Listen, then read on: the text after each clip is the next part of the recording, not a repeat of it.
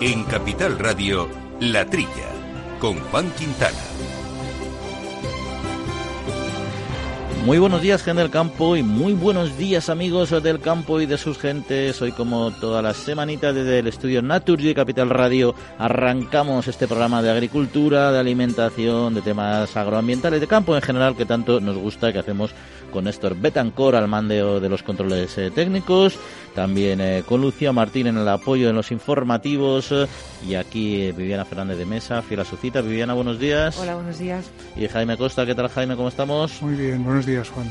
Bueno, pues hoy ya vi así una semana movidita con todo el tema del olivar, sigue caliente el tema también de, de Trump y sus aranceles y teníamos un tema que queríamos conocer en profundidad cómo evoluciona, que es la peste porcina africana y qué problemas conlleva y en qué situación se encuentra España.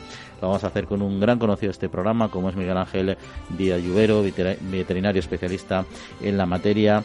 Y de asuntos eh, de aranceles que mencionábamos, hoy nos vamos a centrar en el sector del aceite de oliva estratégico y con Rafael Pico, que es director general de Asoliva, vamos a conocer un poco mejor cómo podría afectar esta guerra arancelaria con Estados Unidos. Y vamos a tener también a un invitado especial porque es Iñaki Murillo Viteri de las bodegas Murillo Viteri.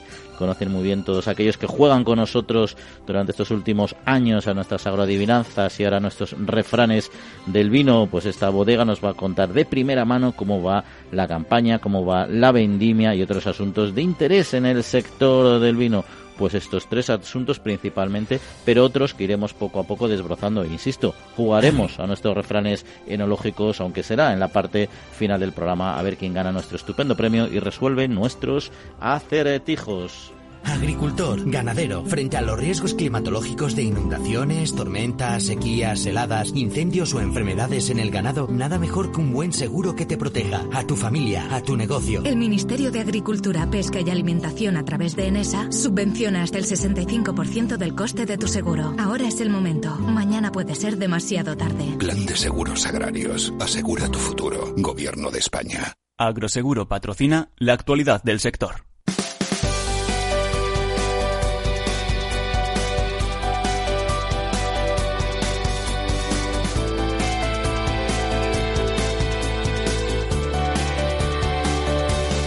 Lucía Martín vamos a hacer un repaso a la actualidad de esta semana. Buenos días, Lucía. Muy buenos días.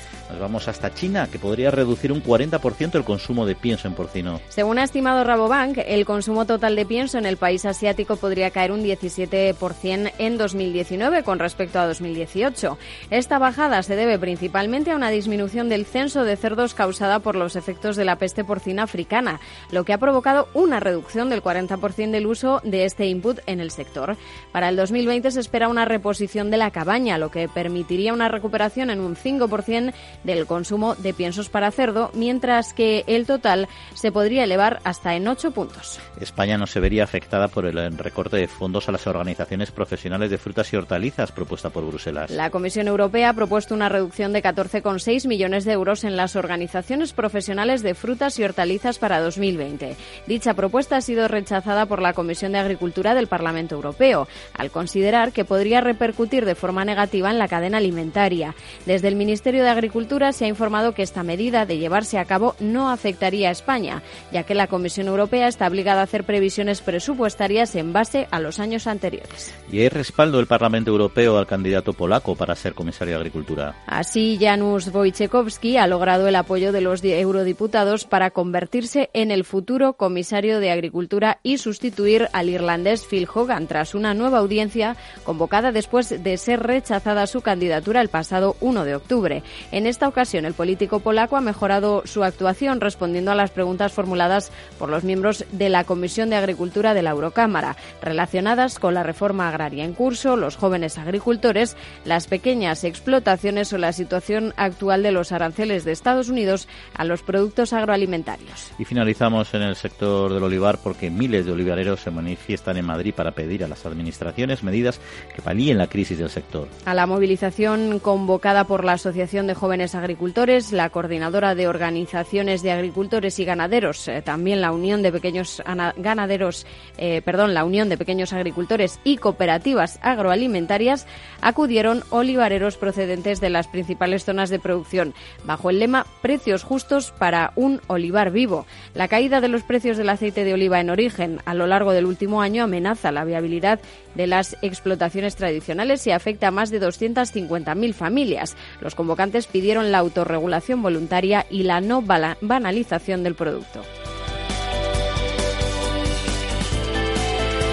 Bueno, pues aquí están ustedes escuchando la trilla en Capital Radio. Les recuerdo nuestro correo electrónico para cualquier cuestión que nos quieran eh, plantear, que es la trilla arroba capitalradio.es, la trilla arroba capitalradio.es y también nos pueden seguir y opinar a través eh, de nuestra cuenta de Twitter, arroba la trilla debates, arroba la trilla debates. Pues bien, esto es una serie de asuntos puestos sobre la mesa Viviana, eh, Jaime, si queréis comentar algo. Bueno, al final el comisario lo han aceptado. No era fácil, ¿eh? porque están, echando, están tumbando unos cuantos comisarios en este en esta legislatura parlamentaria, ¿no? Sí, de hecho es así, pero bueno, pues yo creo que cualquiera que sea la nacionalidad puede ser bueno, dependiendo al final de cómo se trabajen las relaciones con el comisario y teniendo en cuenta que si su origen es polaco, pues eh, hay que suponer que Olivar conoce poco, de Viña tampoco debe saber mucho, entonces es un trabajo añadido para nuestro eh, ministro de Agricultura para que bueno pues sea suficientemente didáctico para explicar los beneficios que tienen estas producciones. Bueno, y en las declaraciones que, que ha hecho, supongo que querría quedar bien también con los europarlamentarios para ser elegido ha hablado de no cambiar o de mantener la actual mm, reforma de la política y dice que ya está, está empezada y que realmente eh, no mucho. Dijo una cosa que sí que es muy interesante, que realmente se han dado ayudas para los jóvenes agricultores, pero sigue disminuyendo el número de jóvenes agricultores en el campo.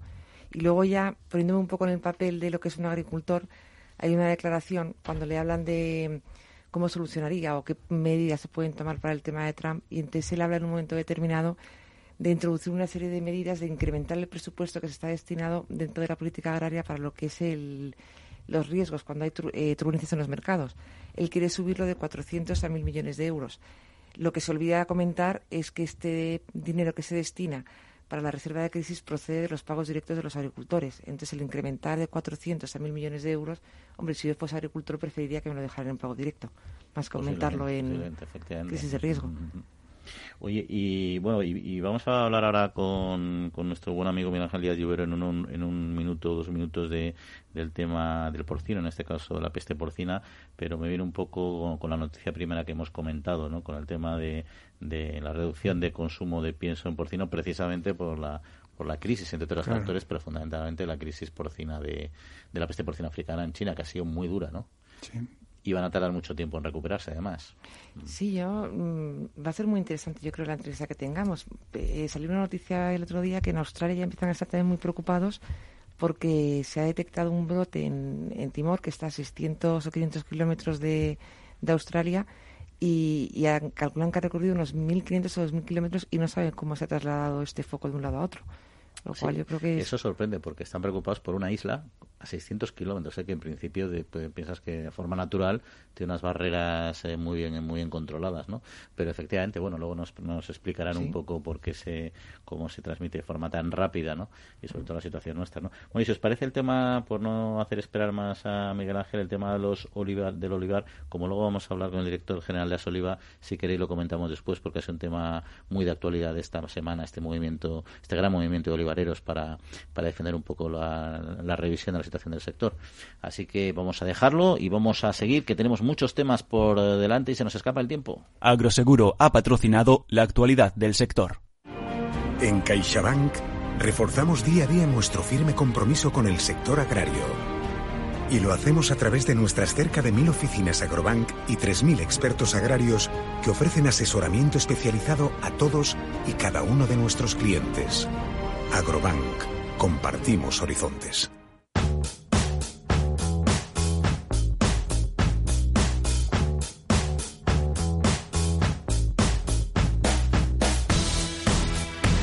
Pues ya lo comentábamos eh, al principio, íbamos a hablar de porcino, íbamos a hablar de el caso de China y cómo está afectando la peste porcina africana al consumo de pienso y queríamos eh, profundizar un poco más en, esta enfermedad que está sucediendo, cómo se está controlando, en qué situación y qué riesgos eh, hay en España y para eso nuestro buen amigo con tertulio habitual hasta hace muy poquito y siempre colaborador del programa Miguel Ángel Díaz Lluvero, especialista en esta materia. Miguel Ángel, muy buenos días. Hola, Juan, muy buenos días. Y bienvenido otra vez a, este tu programa, como se diría formalmente. Oye, eh, Miguel, Ángel, eh, yo sí te parece, cuéntanos, porque tú estuviste desde el principio, desde hace ya décadas, en todo el tema de la peste porcina. Entonces, si nos puedes hacer para nuestros oyentes una rápida visión histórica de lo que ha representado la peste porcina y desde, y, desde, desde cuándo se remonta. La enfermedad aparece en España en el año 1959 y se hace una serie de detecciones cerca de la frontera de Portugal, porque la enfermedad viene de Angola a Portugal, de Portugal pasa, cuando Angola era territorio portugués, de Portugal pasa a España a piadas de cerdos que estaban en la frontera, de cerdo ibérico que estaban en la frontera con Portugal, y posteriormente se extiende a toda, a toda España. Estamos hablando de los años 60, con incidencias muy importantes a lo largo de 25 años de enfermedad donde se sacrifican millones de animales y produce una serie una serie alteración del desarrollo de la ganadería porcina. En el 1984 se pone en funcionamiento un plan de erradicación de la peste porcina africana que obtiene muy buenos resultados hasta el punto que en diciembre del año 1988, cuatro años transcurrieron desde que iniciamos el plan del 2004, eh, se consigue que la Unión Europea acepte que una gran parte del territorio español es libre de la enfermedad, con lo cual empieza ya el comercio desde España al resto de, Europa, que nos reconoce como territorio libre en una gran región que ocupaba prácticamente toda la zona del porcino blanco. Esa situación se consigue posteriormente finalizar en la zona de, Ibérico y en el año 1992 se reconoce a España como libre de peste porcina africana. Y ese ha sido el trayecto que ha recorrido la peste porcina africana y a partir de esas fechas la situación de comercio exterior y de crecimiento de nuestro sector porcino ha sido espectacular. Y desde entonces hasta ahora... Sí, en 1985 producíamos un millón mil toneladas y ahora estamos produciendo más de cuatro millones y medio de toneladas.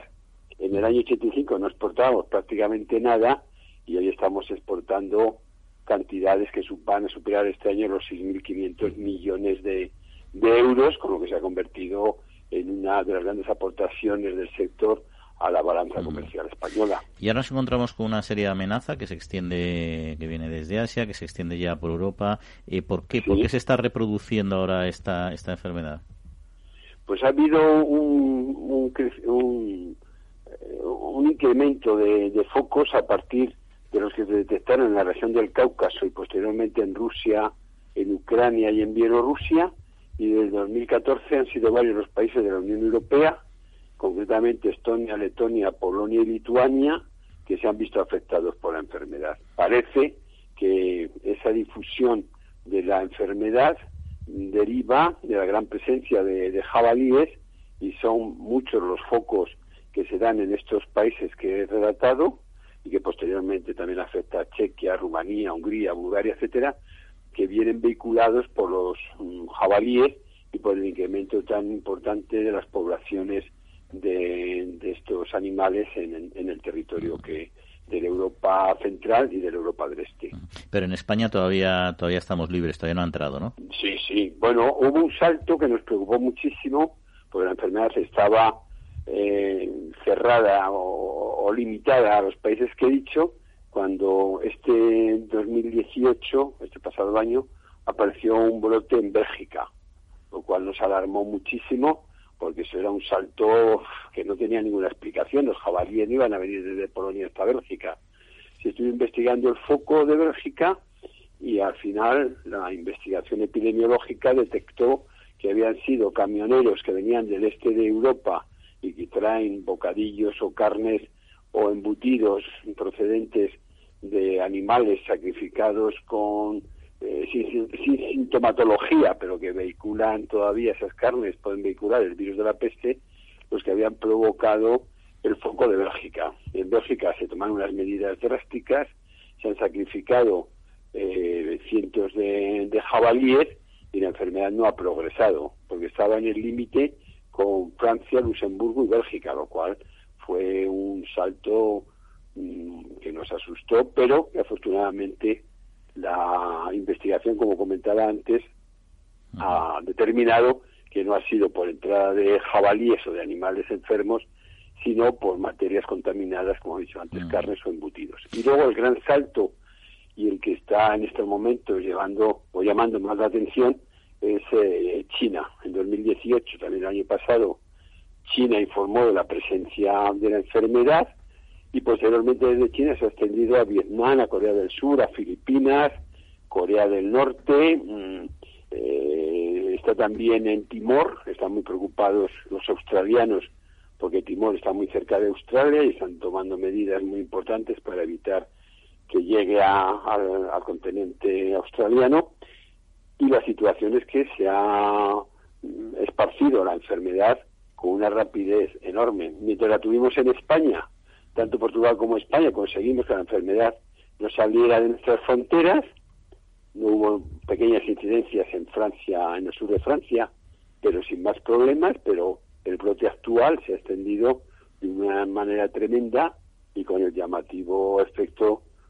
desproporcionado que ha generado un desabastecimiento de, carnes en China y que ha llevado al sacrificio de millones de animales en el, territorio del país asiático, que es el mayor productor y el mayor consumidor de carne de cerdo a nivel mundial. Y Miguel Ángel, eh, llama, la atención que desde tanto, desde mediados del siglo pasado que ya se trabaja eh, profesionalmente aquí en España y por tanto con conocimiento de, esta enfermedad, todavía no se haya conseguido eh, una vacuna. ¿Por qué no la hemos podido conseguir y sobre todo estamos cerca de alcanzarla? Estamos cerca de conseguir una vacuna para la fauna salvaje. El equipo de Sánchez Vizcaíno, que es un epidemiólogo y virólogo veterinario que trabaja en la Universidad Complutense, ha conseguido con su equipo desarrollar una vacuna que está todavía en periodo de prueba, que podría ser mm, muy muy muy positiva en, en, la lucha contra la diseminación de la peste en, en, la fauna salvaje, fundamentalmente, como he dicho antes, en los jabalíes. Y tenemos muy avanzadas las investigaciones, pero es que desde que una vacuna se presenta para su autorización hasta que se realiza un estudio exhaustivo de todos los flecos que pueda haber en, ese tipo de vacunas, pasan años. Y en eso es en lo que está empeñado ahora Sánchez Vizcaíno, que lleva un consorcio de investigadores, o preside un consorcio de investigadores que han sido dotados con 10 millones de euros para lograr esa vacuna y creemos que las noticias que nos va dando eh, Sánchez Vizcaíno son positivas y creemos que en el próximo año esa vacuna puede estar disponible para atacar el mayor problema que tenemos, que son los, los jabalíes y la proliferación de esta, de esta especie en grandes espacios europeos. Miguel Ángel de Llovero, pues Miguel Ángel, muchas gracias, como siempre, por acompañarnos aquí y atendernos aquí en la trilla. Y, gracias y buenos días. Buenos días, un saludo. Adiós, Juan, buenos días. Bueno, un tema complicado, por cierto, que Francia también en esta línea realmente no lo ha hecho por directamente por la peste porcina africana, más por proteger cultivos, pero como hay una, un crecimiento tan tan, tan rápido y acelerado de lo que es el jabalí, han tenido que ampliar hasta un mes, dos meses más los periodos de batidas, porque entre 2014 y 2018 las batidas de jabalí en este país aumentaron de 500.000 a 760.000, ¿no? Y están todavía teniendo que, sacrificar o que cazar muchos animales para, en este caso, para evitar daños en los cultivos, pero también de manera indirecta beneficia mucho lo que es el control del vector de transmisión. Amaneces antes que el sol y peleas contra sequías, granizo y cada día empiezas de nuevo. Eres de una naturaleza especial. Por eso en Agroseguro hay una bonificación especial para ti. Contrata ahora tu seguro de herbacios y consigue una bonificación del 5%. Consulta condiciones con tu mediador o en agroseguro.es. Agroseguro, más que un seguro. El Foro Interalimentario trabaja por conseguir los mejores productos con la máxima calidad a los mejores precios, velando por garantizar la seguridad de la cadena alimentaria sostenible desde su origen hasta que los productos llegan al consumidor. Para ello cuenta con el compromiso de las empresas que lo integran que apuestan por la seguridad, la calidad, la investigación, la innovación y la justa retribución de todos los agentes de la cadena.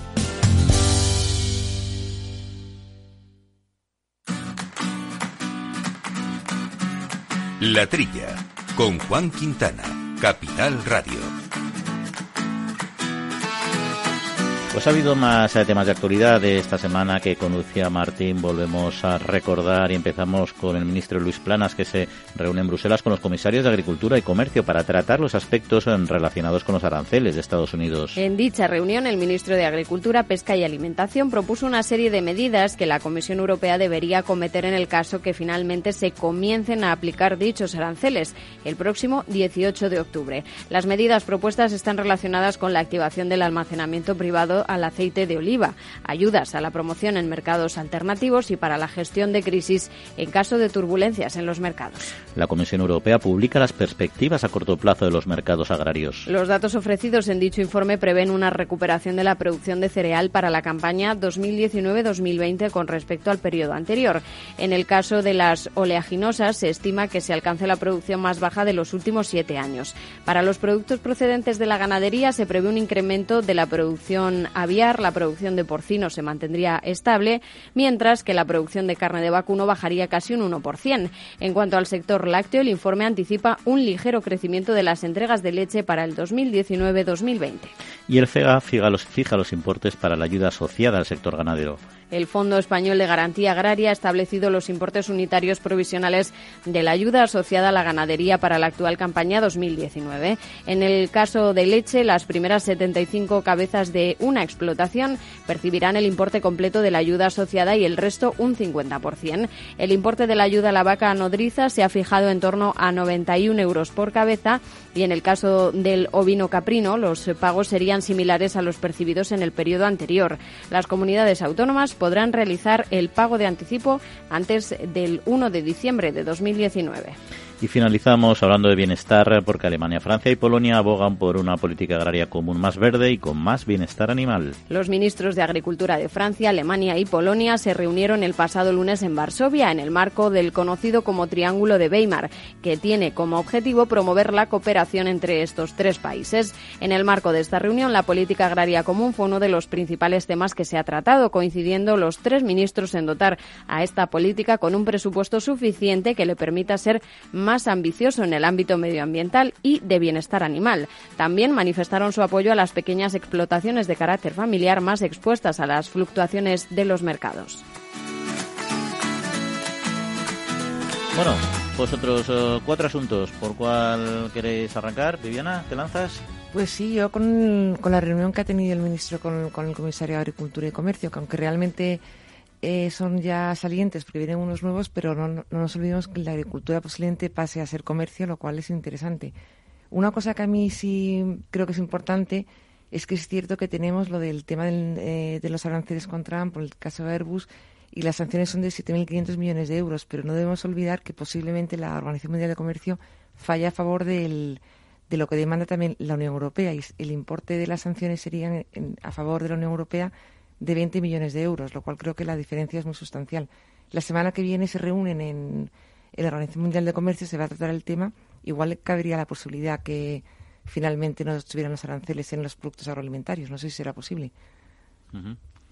Bueno, es un, el tema aranceles es un tema complejo porque aparte de lo que has comentado, yo creo que se ha tomado como una cosa personal de, de Trump que, bueno, de alguna forma quiere quiere que se que ocurra una guerra comercial y que, quiere ganarla, ¿no? Entonces, bueno, no sé qué se podría hacer, pero a lo mejor habría que pensar alternativas, productos americanos que sean prescindibles y también intentar arañar por ahí, ¿no? Y, pensando, pues, por ejemplo, pues, incluso películas que pueden incitar a la violencia, tipo Rambo y demás, pues a lo mejor habría ocasión de recordarles que aquí también estamos consumiendo algunos productos que no son realmente los mejores, ¿no? Pero bueno, el caso es que esta semana yo creo que ha sido una semana del olivar. ha sido impresionante ver miles de agricultores con sus testimonios a los medios de comunicación explicando la situación del sector y bueno, que quizá ahí también eh, a lo mejor había que haber hecho un poco más de énfasis en los beneficios del consumo de aceite de oliva para, para que sean difundidos al resto de la población y no solamente en los problemas de costes, que el problema de costes es un poco también difícil porque de acuerdo que las las eh, empresas de distribución tienen mucho que decir, pero también los productores. Sí, realmente yo creo que de todos modos, eh, en muchas ocasiones también quizás son las, las pequeñas explotaciones o las que, eh, con, con marcos más antiguos, la que tienen, están más al límite del, de, la rentabilidad. También es cierto que estamos también diciendo, hablando de una, una PAC más verde, más eh, menos trabajo, entonces muchas familias dependen de ello. El paisaje es muy importante. Yo creo que el paisaje olivario a nivel nacional es importantísimo y todas esas explotaciones que quizás desde el punto de vista económico no son tan rentables, desde el punto de vista medioambiental lo son enormemente. También hay que cuidarlas, yo creo. Oye, y, había el, tema de, todo el tema de bienestar que estáis comentando. El tema de bienestar animal, pues está claro que, bueno, está aquí para quedarse. La reunión de tres países como Alemania, Francia y cuál ha sido el otro, el Polonia, Polonia. pues indica que, que, lo están tomando en serio y que siempre pues si hay un grupo de tres países proponiendo cosas y especialmente si uno de ellos es, o si dos de ellos son Francia y Alemania, pues habrá que irse preparando para, para eh, que el bienestar animal, que en muchas ocasiones mm, yo creo que no es tan no, no es, no es eh, un problema para, o no debería serlo para países como España, pues ayuda a, aceptar todos los beneficios y ayudas que se pueden dar en mm. consecuencia.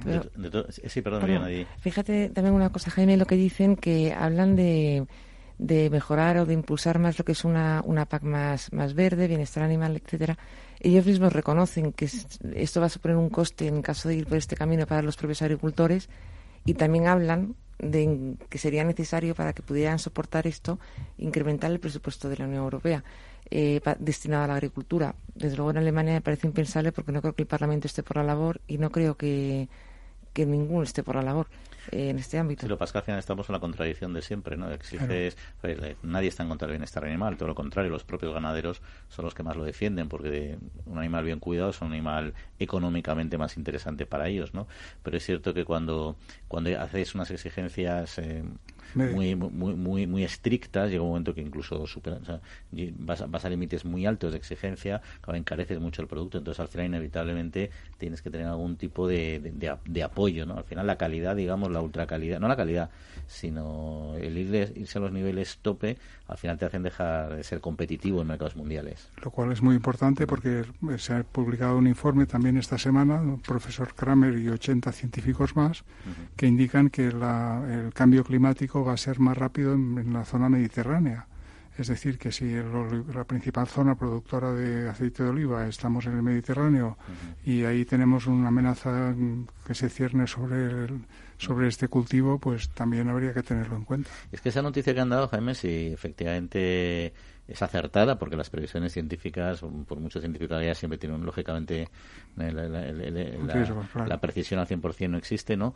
Pero es una amenaza tremenda para España, porque España ya vemos su situación, si al final se acelera ese tema, pues no solo el, olivar, ¿no? Los viñedos que dicen que ahora están ya apareciendo, cada vez se desarrolla más, tienen capacidad mayor de ser viables en países del norte de Europa que antes no existían, o existían de manera muy limitada, ¿no? Ahí España va a tener una presión medioambiental muy, muy potente. Hay científicos que dicen que es una exageración, pero vamos, yo creo que hay que estar eh, preparados, ¿no? Hay muchos aspectos, mucha, tecnología para compensarlo, pero, pero no sé qué capacidad de, aguante va a tener nuestro, nuestro entorno, ¿no? Mm. Oye, un, tema que os quería, bueno, no sé si queréis comentar algo más de las noticias o cambio de, tercio. No, quizá está nunca hablar mm. también de las medidas que ha, que ha puesto el, el ministro sobre la mesa para solucionar, en el caso de los hipotéticos que son cada vez casi más, más posibles aranceles. Habla del almacenamiento privado del aceite de oliva. Yo creo que sería interesante incrementar el precio a lo mejor de, para que se desencadene este, esta medida, porque realmente estamos viendo que no está teniendo solución los, los mecanismos que hay ahora con el tema del aceite. Sí, porque el, problema fundamental es que existe el mecanismo, pero el precio de desencadenamiento es muy bajo, con lo cual está, o sea, está, está por encima, o sea, con precios todavía más altos, incluso estaría por debajo de la rentabilidad de la explotación. Mm, sí, o sea, es una buena medida, lo que no sé si será aceptada también tampoco en, sí, Bruselas. Se lleva muchos, años muchos años demandando y no parece que haya, que haya calado. Oye, pues otro tema que se voy a comentar, eh, teníamos pendiente además la semana que viene pasada, nos quedamos con eso un poco ahí en el, en el alero, y es eh, el caso de las multas del cártel de Bunduel, de Coros y de Grup CECAP, ¿no?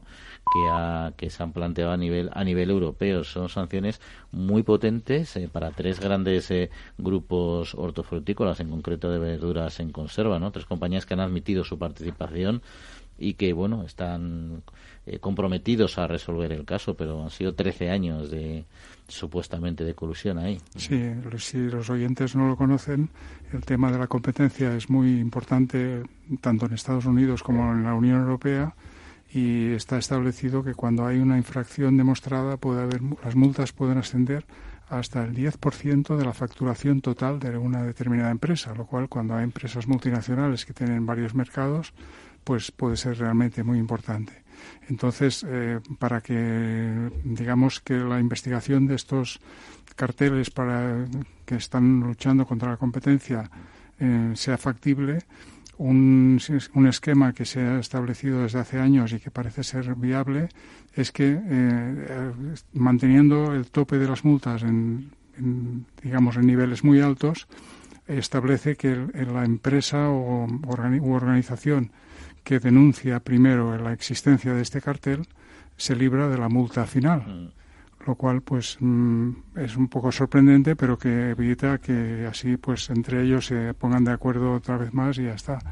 entonces. Eh, no, no, no, perdona, que te decía que, que es una estrategia que o sea, que es, que es, que es muy efectiva. Al final es muy efectiva, ¿no? Porque generas la duda en, en, cualquier acuerdo que tú puedas hacer y que esté en el límite, ya generas una desconfianza y dices, a ver si me meto aquí y, este equipo hace muy majo, pero pero nos denuncia, él se salva y me voy yo al agujero, ¿no? Lo que pasa es que contado así es como parece un poco promover el chivato, la tradición, pero claro, el caso es que funciona, y a veces pues incluso comentan que cuando hay reuniones que se trata de este tema y hay uno o dos que salen corriendo de la reunión, pues que hay que sospechar que, que va a haber ahí algún tipo de infracción, ¿no?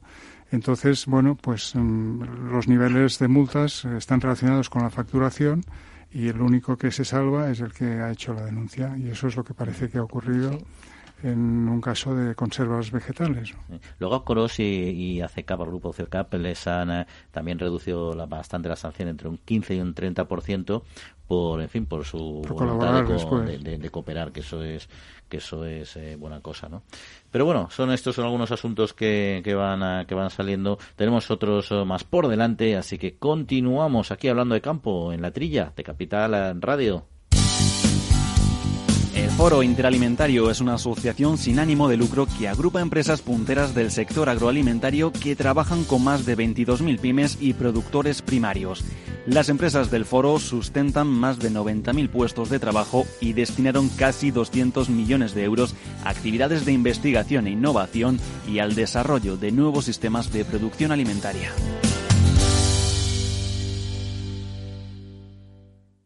No permitas que el mal tiempo arruine tu mejor cosecha, ni te arriesgues a que tu ganado corra peligro. No esperes a final del periodo para contratar un buen seguro agrario que te proteja. A ti, a tu familia, a tu negocio. El Ministerio de Agricultura, Pesca y Alimentación a través de ENESA subvenciona hasta el 65% del coste de tu seguro. Ahora es el momento. Mañana puede ser demasiado tarde. Plan de Seguros Agrarios. Asegura tu futuro. Gobierno de España.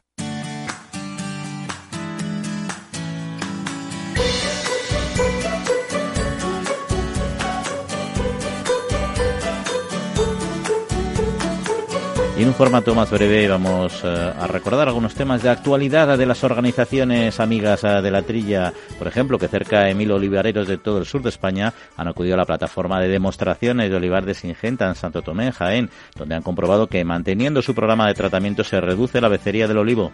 Provacuno ha participado en la 35 edición de la Feria Alimentaria Anuga en Colonia, la de mayor calado europeo en el ámbito agroalimentario, recibiendo la visita masiva de profesionales de los cinco continentes. Producimos Medio Ambiente, la nueva campaña de Sigfito. Con esta campaña de comunicación, el sistema de recogida de envases agrarios quiere dar visibilidad a la labor ambiental que se está haciendo en el ámbito de la agricultura frente a la crisis climática que afronta el planeta. Global Nature y Sigfito se alían para analizar la gestión actual de residuos agrarios con el objetivo de tener un diagnóstico veraz y detallado sobre la situación actual en España y mejorar a corto y largo plazo esta gestión con una perspectiva más amplia del residuo agrario.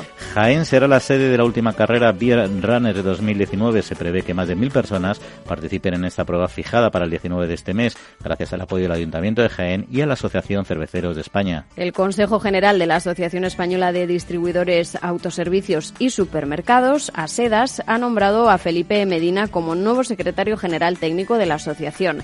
Ingeniero agrónomo y doctor en Economía Agraria por la Politécnica de Madrid, Medina se incorpora a ASEDAS en el año 2013 como responsable de cadena agroalimentaria. Y Singenta lanza Switch One, el fungicida con una alta eficacia en el control de botritis y esclerotinia en hortícolas que ayuda a la conservación del medio ambiente. Provacuno, la organización interprofesional de la carne de vacuno, acaba de lanzar en su web www.fansdelvacuno.es el segundo capítulo de la serie documental Fans del Vacuno saliendo de la caverna. Y finalizamos con la inauguración de la decimosexta edición del Máster de Seguridad Alimentaria del Colegio de Veterinarios de Madrid, en el que participan la Consejería de Sanidad de la Comunidad de Madrid, la Agencia Española de Seguridad Alimentaria y Nutrición, la Facultad de Veterinaria de la Universidad Complutense y el Consejo General de Colegios de Veterinarios de España, con el apoyo, eso sí, de numerosas organizaciones del sector como el Foro Interalimentario, Corte Inglés, Danone, Puleva, Macro, Anice y FIAP, entre otras.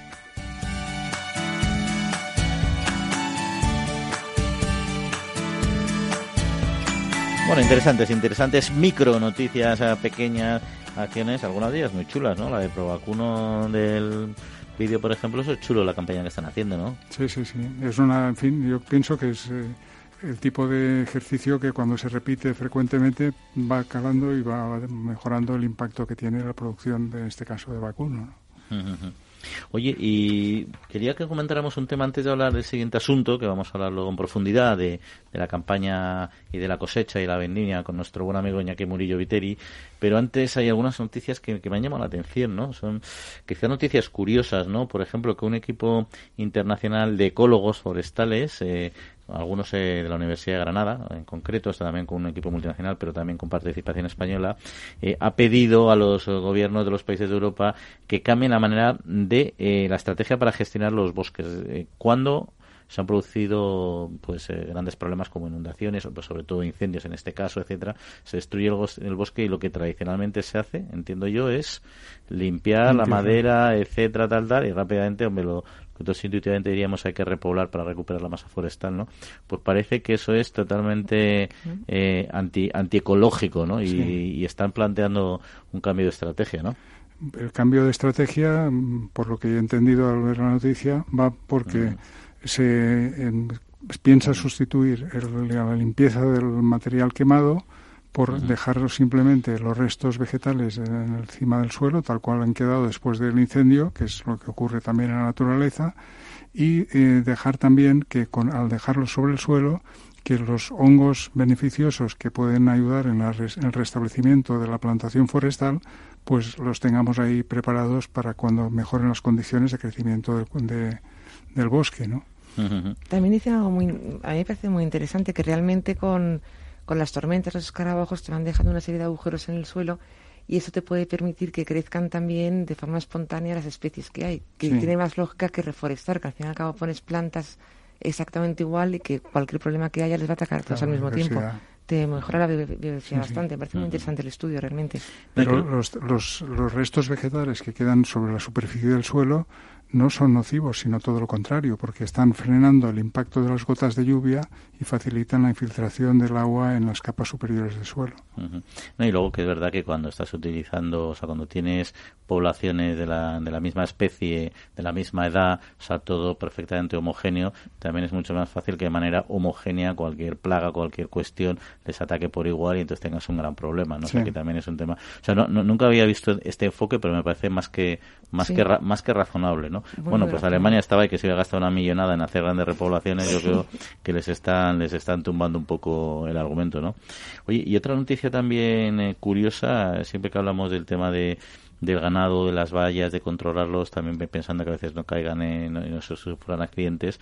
Ahora se, se, está investigando a fondo el concepto de valla virtual, que lo puedas controlar tú desde, un móvil y puedas cambiarla. Y al final la técnica es como, para entenderla, sencilla. Luego otra cosa es cómo se articula, ¿no?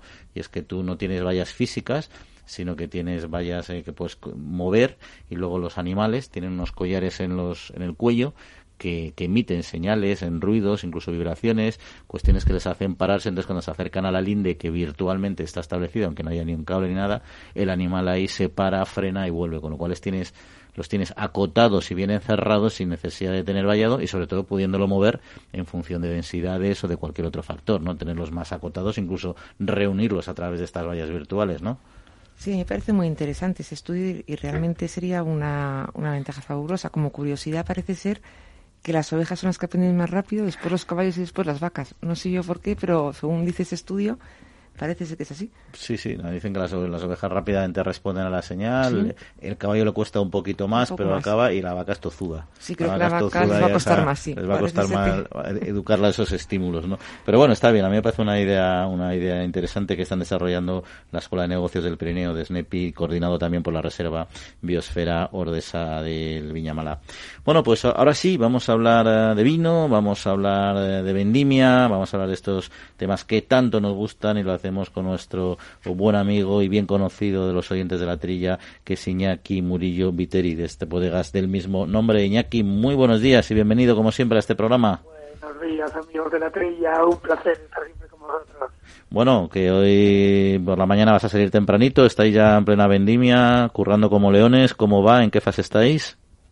Pues mira, si va todo bien, mañana terminamos de meter uva. Después de 20 días metiendo uva a pleno rendimiento, mañana, si nos va todo bien, ya plegaremos que la verdad es que estamos con la lengua afuera. Sí, por cierto, que recordar a nuestros oyentes que estáis en, Cenicero, ¿no? En plena zona, en Riojana, ¿no? Sí, estamos en Cenicero, en el corazón de Río Jalta. Y bueno, pues los oyentes ya nos conocen bien, que somos una bodega, vamos una bodega pequeña, familiar, y elaboramos, elaboramos un estilo de vinos muy definido, estamos siempre así, como cosas suaves, redondas y fáciles de beber, y es, la vendimia para nosotros es un momento importantísimo, ¿no? Porque es cuando empezamos a, a definir lo que, lo que realmente somos, ¿no? Con nuestros vinos. Y es, es mucho trabajo, como bien decías, pero también entiendo que es un momento de fiesta. En algún momento, ¿no? Os daréis unos buenos homenajes, porque siempre se ha, se ha asociado la vendimia precisamente a alegría y a trabajo en grupos, así. Pues sí, nosotros, como decimos, los almuerzos gastronómicos, todas las mañanas nos juntamos y desayunamos una, una careta, unas migas, hay, hay tiempo para eso, pero la verdad, Juan, es que dura media hora, ¿eh? Sí, La fiesta de la vendimia está malentendido porque realmente lo que hacemos es correlar, correlar y correlar. Oye, ¿y tenéis alguien que vaya en plan eh, experiencia vital, casi turística y tal, que tengáis por ahí eh, de acompañamientos o no? ¿O todos sois ahí profesionales? Pues llevamos unos años que cuenta de esto del enoturismo, la gente nos solicita mucho el de, ah, oye, pues que queremos ir a ver a la niña. Y realmente es el peor momento del año para venir. ¿Sabes? Mi, mi mujer, Juan, dice que me convierto en un ogro, que no se puede hablar conmigo, y con la gente de la bodega pasa lo mismo. Estás desde las 6 de la mañana hasta las 11 de la noche, y cuando te viene alguien de turismo, que él viene de fiesta y tú estás allí currando pendiente de 50 cosas, no es el mejor momento del año para recibir visitas. Vale, vale, entendido, entendido. No te lo volveremos a pedir. Oye, y ahora, hablando ya también de temas más concretos, ha hecho mucho calor estas semanas, eh, no sé cómo habrá ido el tiempo. Eh, ¿Eso ha sido bueno o malo para, para la vendimia? Pues mira, sí, en términos un poco generales, lo que es en nuestra zona, en Rioja, eh, llevábamos una campaña espectacular. O sea, a finales de agosto nos las prometíamos que íbamos a tener una cosecha de las históricas. Te hablo de una cosecha, pues eso, pues de la altura del 94, ¿sabes? Una cosecha de estas impresionantes. Pero, claro, eh, los viejos siempre dicen que septiembre tiene la llave de la calidad, y este año ha sido, ha sido cierto. Nos han caído 80 litros de agua, en pocos días ha hecho mucho calor, y, y nos ha mermado un poquitín lo que ha sido la, las, las expectativas que teníamos, ¿no? Vamos a seguir teniendo seguro una cosecha que se calificará como muy buena o como excelente, creo que van los tiros por ahí, pero pero no vamos a tener la cosecha esa soñada con la que soñamos todos los bodegueros, que es de, de dormir, respirar tranquilos y decir, mira, me da igual, este año no tengo que clasificar nada porque todo lo que entra es absolutamente excelente. Es que es muy difícil en el campo que pasen esas cosas. ¿eh? Siempre hay al final algún incidente, algo, algo, algo imprevisto, que es muy difícil mantener la situación adecuada en suelo y en ambiente tal durante toda la, toda, la campaña, ¿no? Sería casi, casi milagroso, ¿no? A eso estaréis acostumbrados, por otro lado, ¿no? Sí, yo alguna vez he oído este comentario en tu, en tu programa, que es que nuestra fábrica no tiene paredes ni techo. Entonces, dependemos de las inclemencias eh, meteorológicas y siempre pues hay alguna historia que, que, te lo tuerce, ¿no? Pero, pero bueno, eso vivimos con ello, ¿sabes? Somos gente del campo y vivimos con ello, que estamos acostumbrados a, a que todos son expectativas hasta que la uva está en casa. Ahí está, bueno, y, y, además de conseguir esa uva, conseguir esos, esos vinos, etcétera, vivís también con todo este trabajo, con estas circunstancias, y también vivís eh, con un, yo creo que importante, bueno, que yo conozco vuestra bodega y de otras, pues tenéis un muy importante compromiso con el, con el medio ambiente, ¿no? Incluso con iniciativas de, carácter social también, ¿no? ¿Os da el cuerpo para compatibilizar, siendo una bodega pequeña, como decís, eh, esa doble función profesional y a la vez eh, esta de compromiso social? Pues mira, nosotros disfrutamos con lo que hacemos. Lo, el vino lo llevamos en la sangre, en el ADN. Entonces hay muchas veces que no te es suficiente solo con elaborar con elaborar buenos vinos, ¿no? sino que también quieres aportar tu granito de arena un poquitín al desarrollo, a la magia, a la solidaridad. hemos hecho muchas acciones, desde llenar ciudades de barricas de vino, ahora estar haciendo tablas de surf con coches reciclados. Pues bueno, tenemos esas acciones que las cogemos con una con una gran dosis de ilusión. Y además eh, tenemos una cosa muy muy buena, que como, como vendemos una parte importante de, de nuestra de lo que elaboramos, lo vendemos al consumidor final a través de Internet en nuestra página web, pues a nuestro cliente final le gustan mucho las iniciativas y dan que hablar, estás en un poco en el candelero y bueno, pues todo forma parte un poquitín de, del, del negocio del business, ¿no? el wine business. Oye, y comentabas el tema de venta online que te, quería preguntar también. Tenéis vuestra página web que es www.bodegasmurilloviteri.com, si no recuerdo mal, ¿no?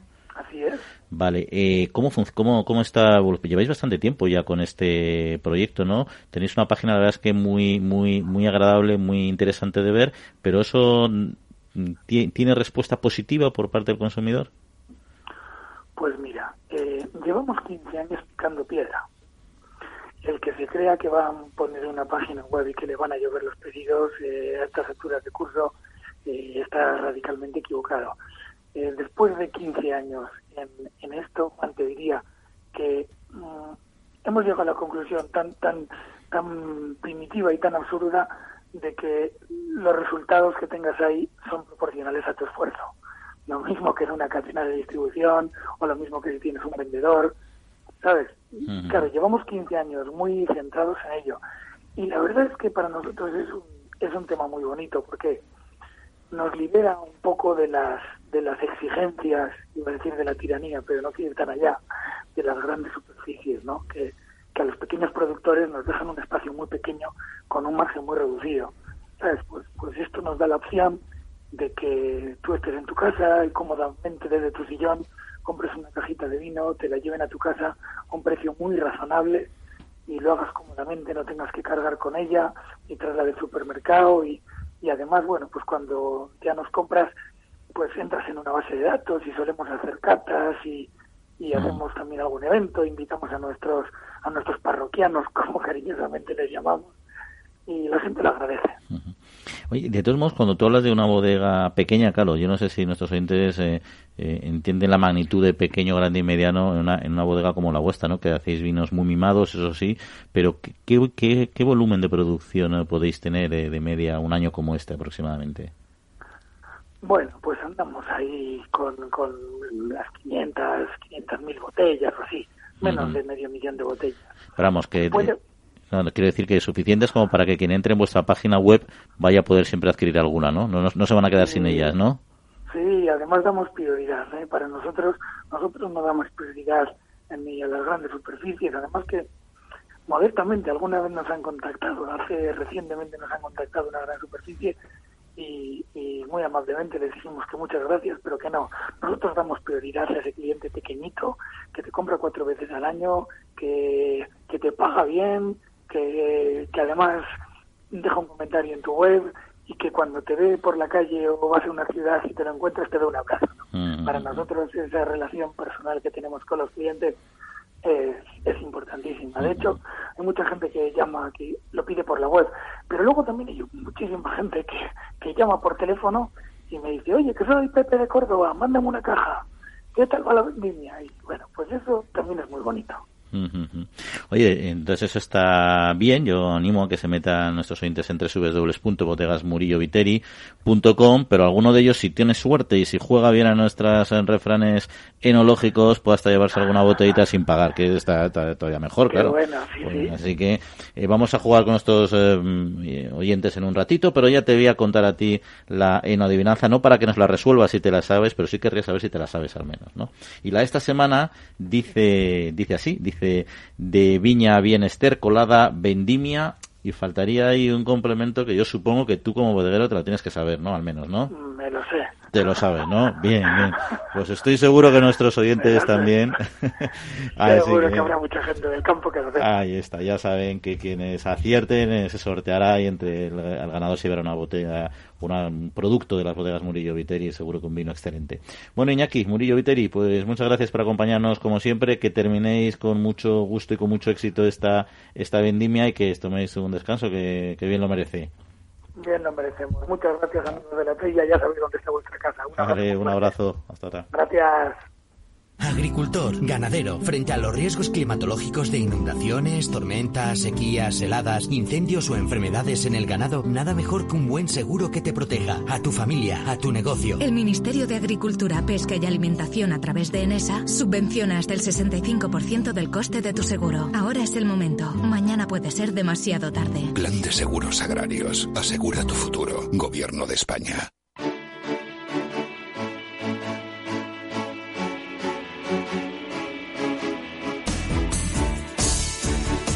La Trilla, con Juan Quintana.